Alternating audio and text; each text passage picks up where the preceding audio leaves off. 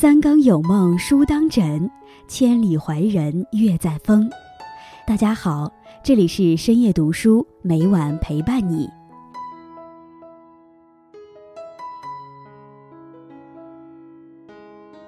老子曾经说过：“上善若水，水善利万物而有尽，居众人之所恶，故几于道矣。”人生就像是登一座大山，山谷的最低点就是山的起点。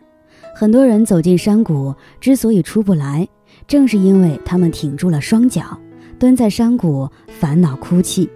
人生在世，没有过不去的山峰，只有过不去的心情。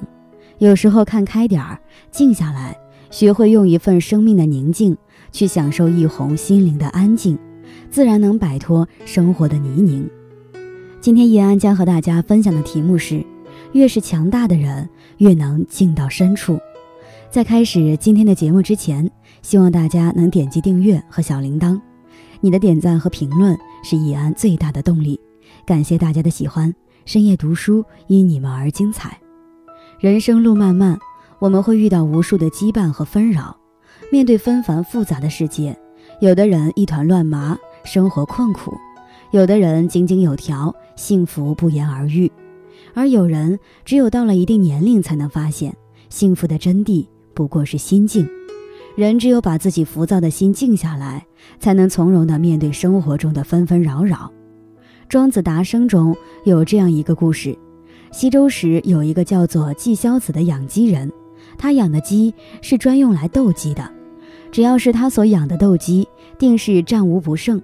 久而久之，他的名声就传到了周宣王的耳朵里。于是周宣王重金礼聘他出任王室的斗鸡培训基地负责人，专门为王室培养斗鸡。有了这样的好处所，季萧子自然是全心全意的为周宣王培训斗鸡。转眼季萧子上任已有十天，这天朝堂无事。周宣王便来到王室斗鸡培训基地视察工作。季先生，这鸡可以驯养妥当？季萧子老实回答说：“还没有，这些鸡虚浮交金，自是义气，现在还不能用。”又过了十天，周宣王心痒痒的想斗鸡，于是又问季萧子：“先生，现在鸡可驯养妥当？”季萧子的回答还是老样子：“不行。”这些鸡一听到响声就叫，一看见影子就跳。周宣王只得作罢。又过了十来天，周宣王心想，这次斗鸡应该训好了吧？于是再次去询问斗鸡培训项目的进展状况。谁知季萧子的回答还是不能让周宣王满意。不行，这些鸡还是那么顾看迅疾，意气强盛。周宣王只得样样离去。又一个十天过去了。周宣王虽然对季萧子已经不抱任何希望，但他还是心存侥幸地问季萧子：“先生，斗鸡可以用了吗？”而这次季萧子的回答是：“差不多了，别的鸡即使打鸣，它也不会有什么变化了，看上去像木鸡一样。它的德行真可说是完备了，别的鸡没有敢于应战的，看到它掉头就逃了。”后来，周宣王用此鸡横扫斗鸡场。从季萧子养鸡的故事中，我们可以得到这样的启示：静也可以做到无人可敌。牛顿也曾说：“我的成功都归功于静心的思考。”到了一定年龄，就要懂得把所有的浮躁轻狂、所有的情绪和脾气，全都调成静音模式，喜怒不形于色，爱憎不露于表，只是独自消化，慢慢沉浮，淡定从容间，将自己打理成安静的模样。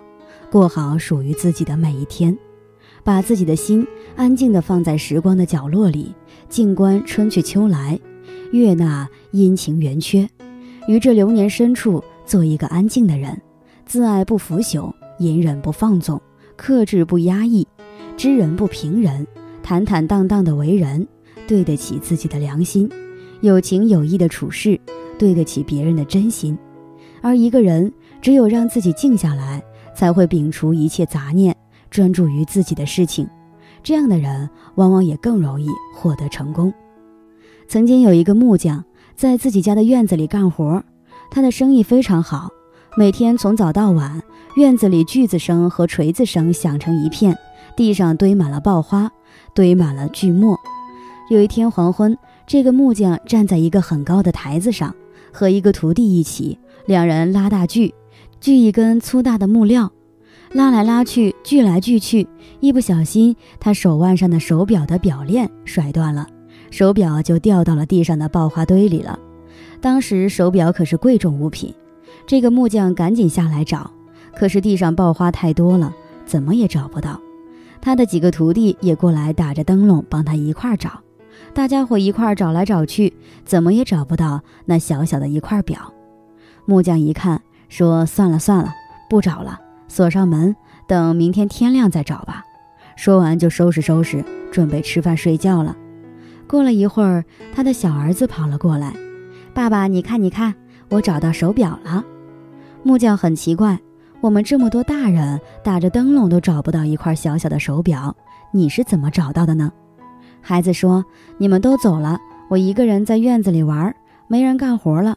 这院子静下来了，我忽然听到滴答滴答滴答的声音，顺着声音找过去，一扒拉就找到手表了。安静是一种无声而强大的力量。人生在世，犹如身处荆棘之中，心不动，人不妄动；不动则不伤。如心动则人妄动，乱其身，扰其心。”于是眼前好似被重重迷雾所笼罩。正所谓，外在环境越是纷扰嘈杂，我们的内心就越要保持清静。每个人在一生当中都会遭遇许多事情，其中很多是难以解决的。这时，我们心中便会因为这些事情而茫然不知所措。只有当我们能够静下心来，才能找到症结所在，才能从容不迫地处理好一切的困难。诸葛亮曾说：“夫君子之行，静以修身，俭以养德。非淡泊无以明志，非宁静无以致远。静是对一个人而言，是一种非常可贵的品质。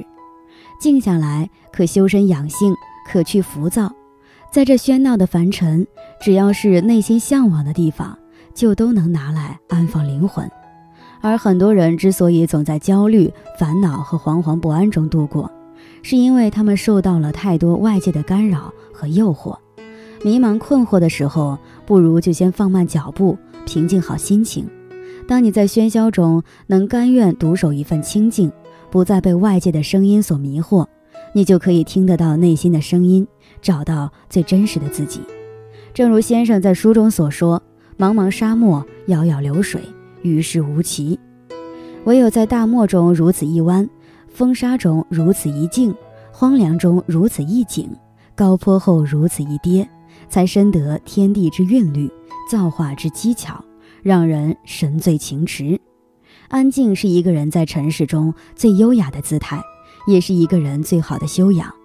一个人只有在安静的世界中，才能产生真实的人生乐趣，才能感受到热闹背后广袤的世界。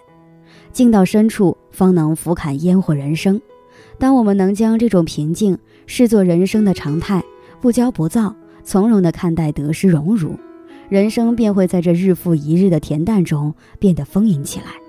一个人只有静下来，才能好好沉淀，才能做到宠辱不惊，才能达到不以物喜，不以己悲的致远境界。与朋友们共勉。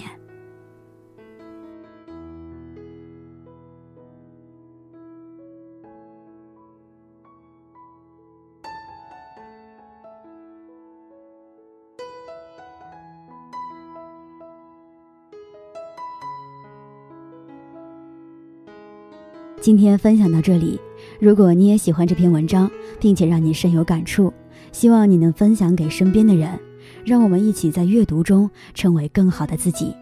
最后，在 YouTube 和 Facebook 上都能找到深夜读书哦，也期待与你的互动。感谢你的收看，我们下期再见。